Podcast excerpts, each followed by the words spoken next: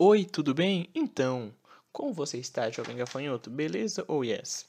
Espero que seja tudo ótimo com você. Hoje eu quero falar um tema bem que é um pouco chato. Eu confesso para você que tem muitas decorebas e muitas palavrinhas chaves que você vai ter que decorar para compreender ele. Mas a gente vai tentar fazer do mais da forma mais simples possível, porque isso eu consigo me explicar, né? Então, eu vou tentar te explicar de toda maneira possível a embriologia do sistema nervoso central.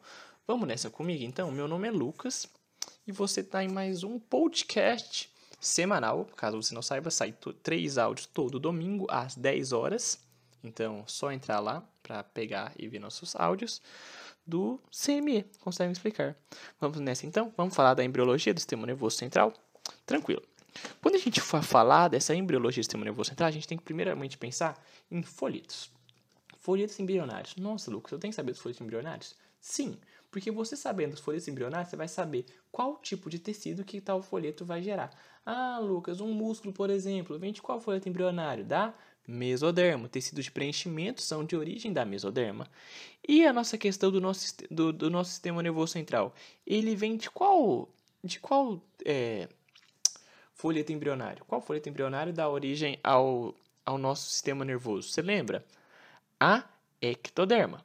Então, o sistema nervoso central ele vai começar a se desenvolver a partir da ectoderme na chamada placa neural. Essa estrutura vai ser a estrutura que vai dar origem aos componentes do nosso sistema nervoso central. Então, beleza, você já tem uma palavra-chave, placa neural. O sistema nervoso central começa a desenvolver a partir da ectoderme, da ectoderme na chamada placa neural. No decorrer do desenvolvimento embrionário, é, no desenvolvimento, essa, essa, essa placa neural, em determinado momento específico, ela vai começar a apresentar uma depressão bem acentuada que vai se transformar em algo que a gente vai chamar de sulco neural. Então, a placa neural, que sofre de uma depressão acentuada, recebe o nome dessa depressão acentuada de sulco neural. Então, o sulco neural está presente na placa neural. Beleza? À medida que e que S estabelece as partes laterais da placa neural, vão se formar as pregas, neura, é, as pregas neurais, beleza? Então, à medida que, essa, que esse sulco neural vai, se estabele, vai estabelecer as partes laterais da placa neural, você vai ter também as pregas neurais, certo? Em determinado momento, a placa neural ela vai se fechar. Quando ela se fecha, ela vai formar nada mais, ela vai se transformar em nada mais, nada menos do que o tubo neural. E as partes restantes da prega neural vai formar as cristas neurais. Então, pera. A gente estava lá atrás falando dessas questões da placa neural. Tranquilo? Essa placa neural, ela vai sofrer um sulco, uma, desculpa, uma depressão acentuada que vai formar o sulco neural. A partir disso, quando começar a formar as partes laterais específicas, quando começar a se estabelecer as partes laterais da, da placa neural, a gente vai ter também as pregas neurais. Em determinado momento, essa placa neural ela vai se fechar e vai formar o tubo neural. E as partes restantes da prega neural vai formar as cristas neurais. Essas cristas neurais elas darão origem a alguns componentes do nosso sistema nervoso central do, desculpa, do nosso sistema nervoso periférico, perdão, deleta.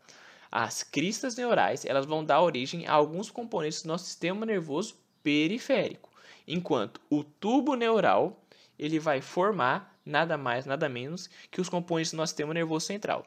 Lucas, então se eu falasse, eu pegar uma questão e falar assim, quem que parte da embriologia da embriologia do nosso sistema nervoso central é responsável pela formação dos componentes do sistema nervoso periférico. Letra A, é, o tubo neural. Letra B, cristas neurais. Letra C, suco neural. Sua resposta vai ser o quê? Cristas neurais. As cristas neurais darão origem a alguns componentes do sistema nervoso periférico, enquanto o tubo neural ele vai formar os componentes do sistema nervoso central. Beleza? Até aí, tudo bem? Certo. Depois disso, a gente vai ter as subdivisões dessa região da embriologia. E disso, a gente vai ter o que a gente pode chamar de o quê? De vesículas encefálicas primárias. Tranquilo? Essas vesículas encefálicas primárias vão ser três: prosencéfalo, mesencéfalo e romboencéfalo. Tranquilo?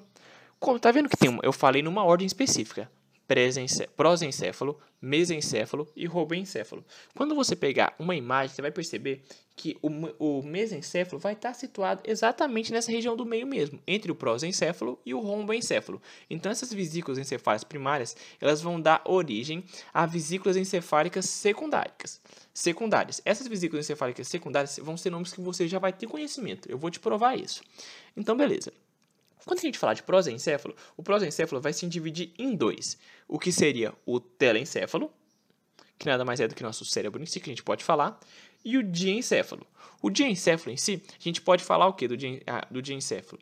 O epitálamo, o tálamo, o hipotálamo. Enquanto que o mesencéfalo, ele vai dar origem ao quê? Ao mesencéfalo também. Já o rombencéfalo, ele vai dar origem ao quê? Ao metaencéfalo e ao mielo mielencéfalo, mielencéfalo, metencéfalo, metencéfalo, mielencéfalo. O mielencéfalo, ele vai dar origem tanto ao bulbo, vai dar origem ao bulbo. O bulbo também tem outro nome. Você lembra o nome do bulbo? Ele tem um nome mais chato que chama medula obongla. Medula obongla. Mas, jovem gafanhoto, fica com o nome bulbo, não preocupa com outro nome, não. Aquele, esse nome é muito pouco utilizado. Fica com bulbo, tá bom? Então, beleza. O mielencéfalo, que é nada mais do que uma, uma subdivisão do homencéfalo, ele vai dar origem ao bulbo. Enquanto que o metencéfalo vai dar origem ao quê? À ponte e o cerebelo ponte cerebelo. Então, se eu te falar uma questão que perde o seguinte: correlacione as seguintes estruturas anatômicas aos seus vesículas encefálicas primárias. O, a o tálamo, a ponte e o bulbo. O tálamo, o tálamo vem de onde? O tálamo é uma, vem, do, é, vem do diencéfalo, que é uma subdivisão do prosencéfalo. Enquanto que a ponte vem do, met, do metaencéfalo, que é de origem do rombencéfalo. Enquanto que o bulbo vem do mielencéfalo, que é de origem do romboencéfalo. Então, isso é as questões principais que você deve saber. Tranquilo? Até aí, tudo bem? Tem uma última coisa, uma, uma última coisinha que eu quero comentar com você. Foge um pouco da embriologia, mas vai ser importante para você na área da neurologia em específica, que é a questão dos neuroeixos. Lucas, como assim? Você vai falar um pouquinho de neuroeixo para mim? Vou. Existem eixos na nossa cabeça que vai fazer, vai ser bom para a gente saber o direcionamento das estruturas anatômicas. Quando eu falar de um eixo vertical, esse eixo também vai ser chamado de eixo de Maynard eixo vertical ou eixo de Maynard. Esse eixo vertical ou de Maynard, ele vai ser da direção do eixo do tronco encefalo, direção do eixo do tronco encefálico. Enquanto que o outro eixo importante é o eixo de Forel, ou eixo transversal. Esse eixo transversal ou de Forel, ele vai ser na direção do diencéfalo e tencéfalo, diencéfalo e telencéfalo, diencéfalo telencéfalo. Isso é só para comentar com você mesmo, para não deixar batido. Então, isso foi tudo que eu queria te falar para você de embriologia do sistema nervoso central. Muito obrigado. Se você gostou, não esquece de, de seguir a gente no Spotify e no Castbox, as plataformas que a gente está presente. A gente vai tentar entrar no Anchor ainda em breve. E muitíssimo obrigado, compartilhe com os amigos. E beijo, falou e tchau, tchau.